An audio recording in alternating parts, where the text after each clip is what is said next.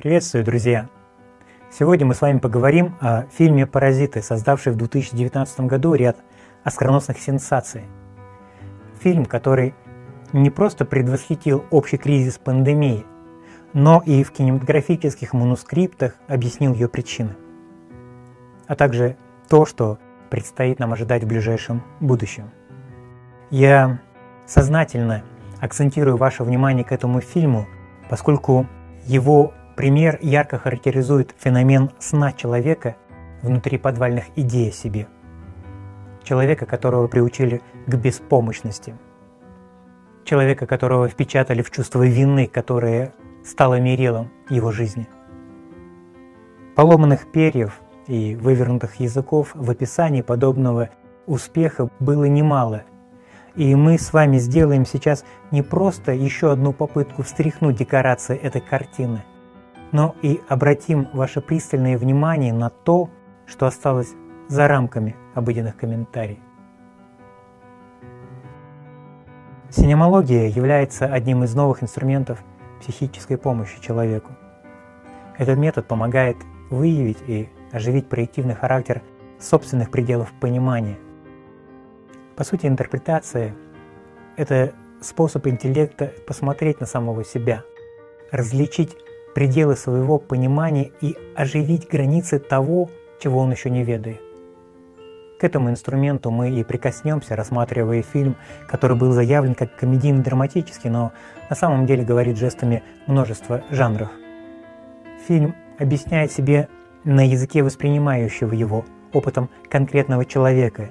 И каждый зритель, посмотрев этот фильм и выслушав эти комментарии, сорвет только тот плод интерпретации, до которого способен дотянуться помимо загугленной информации.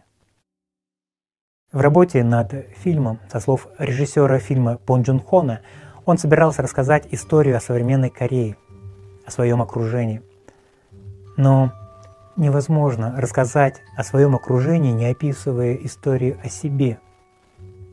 И, как часто бывает, малобюджетный проект, промолотый через жернова живого индивидуального опыта – располагает духовной потенцией, выстреливает на выходе своей Нагорной проповеди. С признания самого режиссера он не рассчитывал на подобный триумф, но что-то и чем-то попало в цель. Что-то откликнулось, ожило, завибрировало откровениями. О феномене этого успеха мы сейчас с вами и поговорим. 15-минутная овация на Канском кинофестивале – Первый южнокорейский фильм, номинированный на премию «Золотой глобус» за категорию «Лучший фильм на иностранном языке». Первый иностранный фильм, получивший премию гильдии актеров США в номинации «Лучший актерский состав». Первый неанглоязычный фильм, получивший Оскар в номинации «Лучший фильм» и «Лучший международный фильм». И это при всем том, что картина изначально была рассчитана лишь на внимание внутреннего потребителя – Картина имеет несколько ключевых поворотных моментов, которые преображают сюжетные линии и переливаются контрастами иерархии. Но режиссер Пон Джун Хо, он же и сценарист фильма, не ограничивается комбинаторными прятками и простыми ассоциативными решениями, а кодирует послания в сюжетных линиях, стараясь донести до зрителей глубинные смыслы. Сигнальных систем и знаковых контекстов, свойственных корейскому культурологическому характеру, в картине разбросано огромное множество. Проницательным и вдумчивым гурманом этот фильм будет представляться изысканным блюдом. Европейская пунктуальность в этой киноленте транслируется через восточную холистичность, непрерывность сюжетной линии, в которой сатира выражена без злости, поэзия переплетена с прозой, реализм сшит из разноцветных лоскутов трагикомедии. Метафоры щедро рассыпаны повсюду. Если проницательно воспринимать картину, то их не меньше, чем в эпической «Матрице», не зря персонажи корейского фильма уже в первой четверти ленты умудрились неоднократно прямым текстом заявить о метафоре, сонастраивая внимание зрителей на подтекст повествования, на возможность распознать скрытым в 25-м кадре трикстера, шута, сатира, изобличающего игру застывших образов, того, что не увидится во всех выставленных на показ декорациях, но перевариваясь на каком-то подсознательном уровне, в сознательном проявляется симпатии к паразитам. В событийной хронологии киноленты они втягивают зрителей эмпатическим сопереживанием в потребность персонажей выжить. Нет, не стать лучше. Не выбраться из проблемы, а только чтобы на ступеньке быть выше того, перед кем ты ни в чем не нуждаешься. Сюжет фильма, где одна семья в классовом противостоянии старается выжить за счет другой, по социальной ступени продвинутой где-то под чердак классовой крыши, не предвещал ничего нового. Бедняки Кимы живут в подвале, складывают из картона коробки для пиццерии, экономят на дезинфекции, не переживая о своем здоровье. Ползают по квартире в поиске интернета и ругают аморальных пьяниц, которые, кажется, где-то чуть ниже себя. Жажда простых решений – схватить и не отдать. Обвинить другого и оправдать себя свойственно этим людям. Аллегорическая демонстрация отсутствия какой-либо экологии семьи Кимов ярко контрастирует с лакированной роскошью семьи Пак.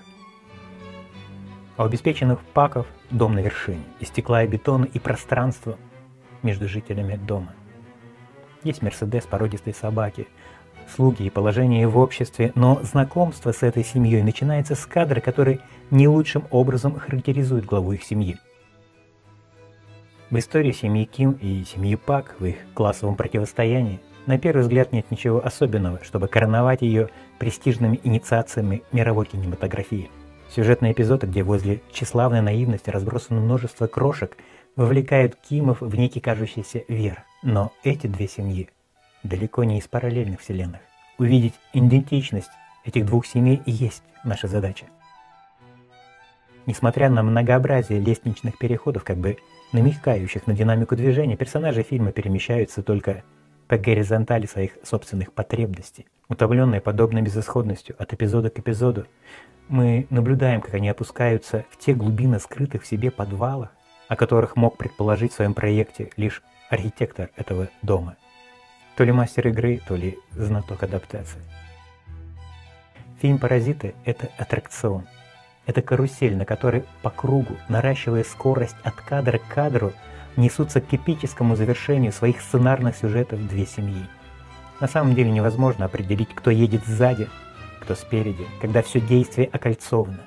Окольцовано единственной и непрерывной декорацией картины – подвалом, где высшей точкой является унитаз, как ни крути полярностями. Сатирическая в своей обнаженности метафора, где богаче не значит лучше, просто подвалом выше и камнем потяжелее. Развлекательное кино без какого-либо намека на вынос мозга взрывает мозг в интуитивном распознавании того, что означает еще один персонаж, который появляется только в середине фильма, с неожиданным приходом бывшей экономки дома за своим мужем. Причем далеко не ее муж является этим персонажем, а очередной, скрытый подвал, предикатом, то есть свойством или динамическим выражением которого является сам человек. Отсюда и начинается подлинная история про подвалы, в котором по идеальному выстроенному режиссером таймлайну стремится камень Килл. Для того, чтобы обнажить свойства Трикстера – в этом фильме, давайте попробуем выяснить для начала, почему неявно и тонко вторым планом практически у каждого зрителя присутствует сочувствие к паразитам. Возможно, филигранно поданная режиссером игра с эстетикой художника-гурмана. Может, это из-за того, что на протяжении всего фильма отсутствуют положительные герои? А может, из-за подсознательной потребности в хозяине, чью щедрую руку можно облизнуть ради социальной похвалы – Одна из основ выживания вписывается как в повороты, так и в жизнь людей, на которых так хочется быть похожими. А может дело в чем-то другом, из-за чего в ответе придется столкнуться со своим собственным камнем, который гораздо удобнее рассматривать только в истории о другом человеке. А возможно, подобная эмпатия возникает в том образе о себе, в котором удобно не ведать, не знать себя, не знать о том, что такое любовь, что такое свобода. Ведь недаром, когда Ким переспрашивает у своего хозяина, любит ли тот свою жену, он в этот момент переходит границу дозволенного, обнажая незнание и неведение хозяина в этих вопросах. Незнание, завуалированное мечтой о дешевых трусиках и наркотиках для жены. Реальность внешнего мира определяется степенью его предсказуемости для тех, кто уже очертил себя знанием определенного образа о себе. Подобный человек не способен жить вне принципов выживания, непрерывно оправдывая свою паразитическую философию. Добрые, потому что богатые. Качественная характеристика – оправдание своего бессилия. Как говорил классик жанра сатиры, жизнь мы поменяли на здоровый образ жизни. Симуляция становится нормой, когда легче приспособиться к правилам поведения, к религиозным алгоритмам, к ритуальным психотехнологиям, чем самостоятельно думать. Именно поэтому жертвы в своей безысходности, как мы наблюдаем в фильме, идеализируют своих насильников. И это не столько этническая привилегия той или иной расы, сколько болезнь всего человечества – Патология сна себе не имеет никаких различий. Предполагаю, что кажущаяся интонация может кого-то насторожить морализирующим оттенком. Но это был бы совсем неверный вывод, поскольку моя главная задача – выявить нарыв невежества. Болезненный симптом общества, проявленный в общем массовом сознании в незнании основ того, что значит любовь, в чем проявляется истинная свобода, чем выражается живое счастье. Принципы искусственной конкурентности не дают возможности современному человеку задаваться вопросом, кто он сам во всем том, что ему предлагают. Для того, чтобы начать задаваться этим вопросом, сперва возникает сомнение, потом гнев и поиск виновных, протесты, внутреннее отчаяние и страх. И среди массы людей, переживающих невроз существования, лишь единицы способны распознать причину этого страха и боли страдания, кто способен рассмотреть страхи и страдания союзника, трикстера.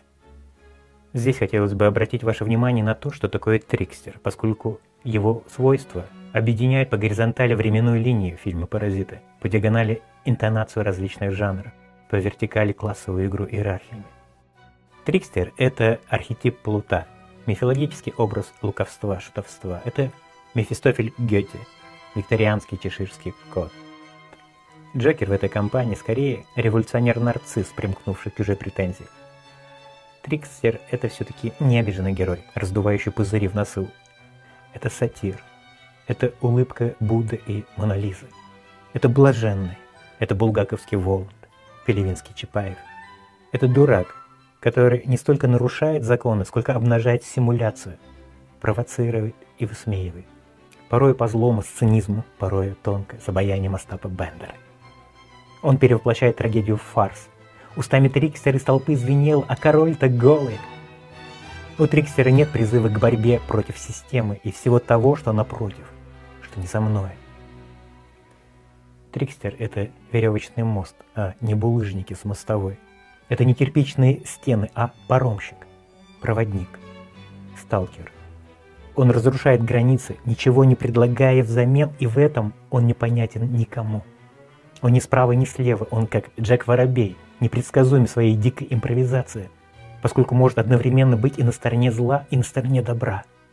И этот персонаж странным образом нравится человеку, интуитивно вкушающему живую недвойственность.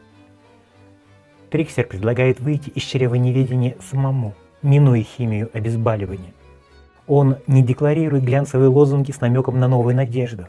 Он не успокаивает, а усложняет страданием проявляться в своей ритуальности. Необходимо предельно ясно отметить, что Триксер никогда не приходит в качестве спасателя. Он не решает вопросы с философским самолюбованием, что делать. У Трикстера ничто не будет являться открытым и прямым ответом, потому что он не пробуждает, а разоблачает сон. Те, кто настоятельно просит, что делать, и жаждут алгоритма выхода из матрицы, не услышат Трикстера. Поэтому Трикстер никогда не будет для них понятен в контексте удобства. Мелкий ум любит обожествлять. Спасатель, как правило, видится человеку как избранный, которого можно копировать и нести как очередную икону оберег в свой подвал. Своеобразный иконостас, заросший паутиной адаптивного верования. Когда человек хочет спастись, а не постичь, мастер приходит к такому страждущему в качестве хозяина. И такой мастер всего лишь ремесленник. Да, безусловно, профессионал, но все же только специалист. Образ Луки из пьесы Максима Горького «На дне» который спустился в такой же подвал людей, не слышащих друг друга, своим утешительным спасательством только ускорил смерть троих персонажей. В советской школьной программе нам внушали, что Лука – это положительный персонаж, но если все же собою вдуматься, слушаться в интонацию этой пьесы, то можно ощутить иронию художника, объясняющего то, что нет спасателя там, где нет желания быть спасенным собой. Подобный закон жанра преследует человечество со времен сорванного в Эдемском саду яблока. Не зря, если вы внимательно приглядитесь к этому кадру, то вы увидите героев и спасателей, которые также благополучно сидят в проподвале, не выше этого места и не больше того, кто призывает к спасению.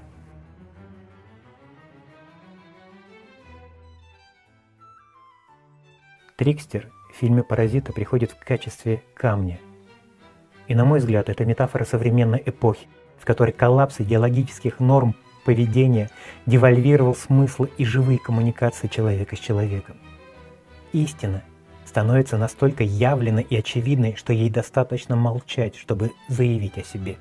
Она созрела настолько, что любой способ не видеть ее становится скрытым насилием над собой, насилием над близкими людьми, вовлеченной в свою персональную игру, в эпической кульминации которой уже никто и никому не способен помочь.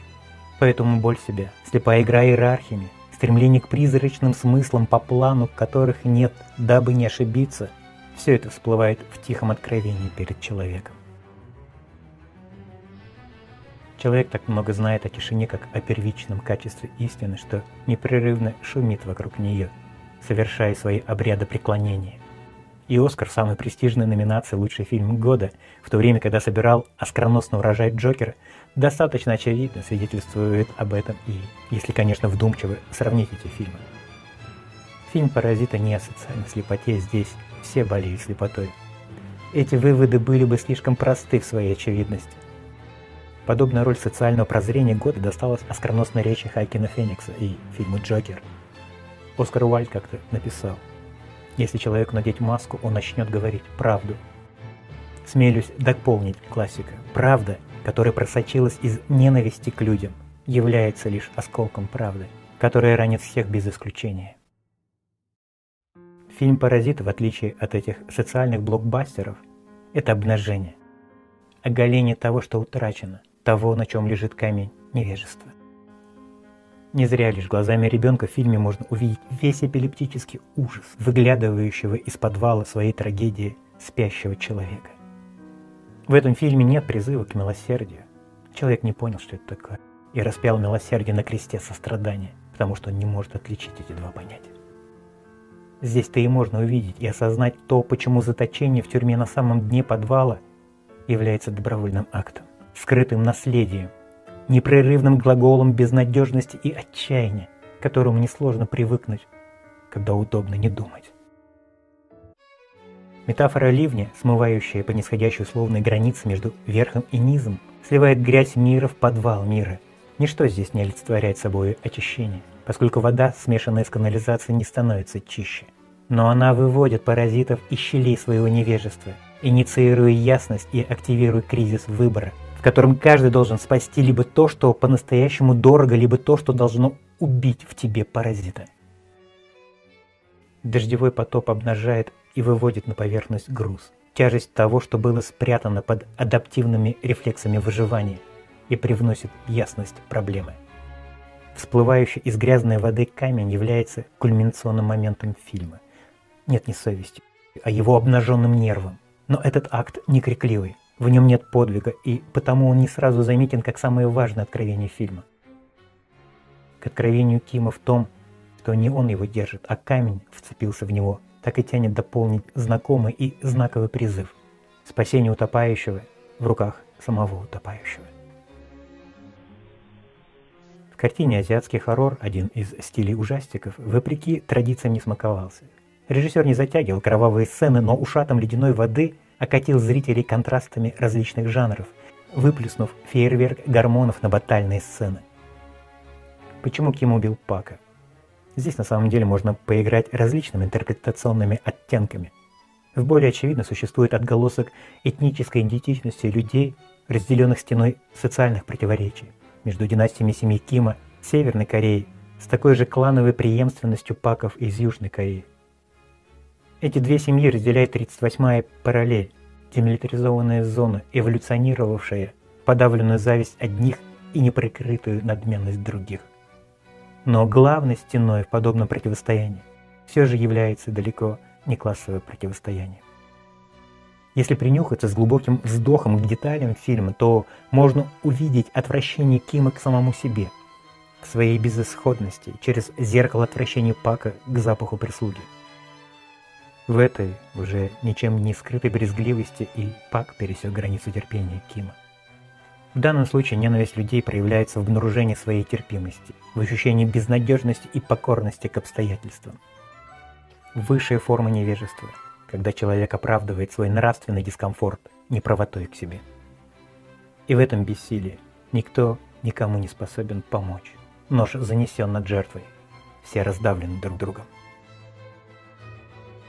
Можно непрерывно вертеть по оси психосоциального жанра треугольником Карпмана – от насильника к жертве, от жертвы к спасателю в лице одного и того же персонажа, но нажав на красную кнопку в тесном помещении одного себя, победителей не будет.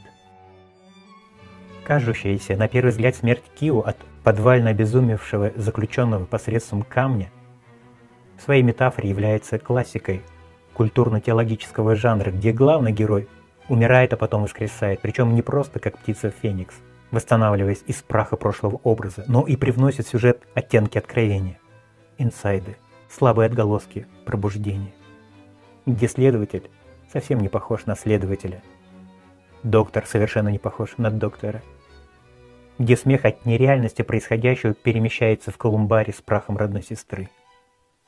Если фильм «Паразиты» прокрутить в обратном направлении, то получится детектив, которым позавидовала бы Агата Кристи, криминальное чтиво, где все убивают всех из-за того, что закончился халявный Wi-Fi. Суть сюжета классового неравенства в этом случае не изменится, но безвозвратно будет потерян таймлайн. Временная сюжетная линия второго плана, в котором все же есть люди, пытающиеся узнать себя и неуклюже любить, понять свою безысходность и познать свою боль. Завершающий эпизод фильма кинематографическим приемом дает ощущение выхода из проблемы, своеобразное освобождение. Нарисована сказка, в которую зритель автоматически вовлекается той жилой надеждой на лучшее, которая не дремлет в каждом разочарованном в себе персонаже, тем в очередной раз отрезвляюще звенит восприятие зрителя финальной сцены фильма. То же самое окно на уровне земли, та же самая вешалка из носков – то же самое помещение, с которого началось повествование, но другие глаза Киев. Невозможно познать себя закрытыми глазами без кризиса того, что человек считает собой. Пока существует идея о себе, и человек продолжает объявлять любой возникающий опыт своим, жизнь продолжает проявляться только внутри осколочных представлений о реальности – Именно поэтому метафора финальных кадров, где Киу составляет план по выкупу дома, вибрирует инсказательной глубиной и указывает на то, что дальнейшее планирование направлено не на спасение, а на восхождение с подвала не просто отца, но самого Киу в спасение себя через другого. Через труд души, через важное и необходимое усилие в себе и собою распознать прямое и непосредственное присутствие себя – где заканчиваются усталые истории и ритуальное подражание. Это тот самый случай, когда мудрость проявляется с возможностью быть тотально уязвимым, а истина раскрывается с падением, когда живое восхождение осуществляется не в презрении дна, не в имитации и подражании, и не в поиске преимущества над прежними состояниями, а в обнаружении в себе того персонажа, кто способен привыкнуть и терпеть, кто способен не знать и не ведать о себе. Никто не настаивает на априорной верности интерпретации, которые были озвучены. Но необходимо знать и помнить, что идеи о греховности человека, либо вера в свое собственное несовершенство – это игра, которую навязали человека, которую он добровольно играет в своих же собственных глазах. И его незнание о том, что он изначально чист, делает его мучеником только перед самим собой. и не просто делает его мучеником, но и оправдывает собственное терпение кажущейся несвободе. Чем раньше человек начнет сомневаться идеологическим моделям счастья, любви, освобождения, просветления, тем раньше он охватит вниманием то, как образовываются импульсы потребности в этом. На следующей встрече мы поговорим с вами о психоделике и о духовности, об идеологической духовности и многомерности психического восприятия человека и об экологии сознания. А сейчас, друзья, спасибо вам за внимание – Подписывайтесь на мой канал и до следующей встречи.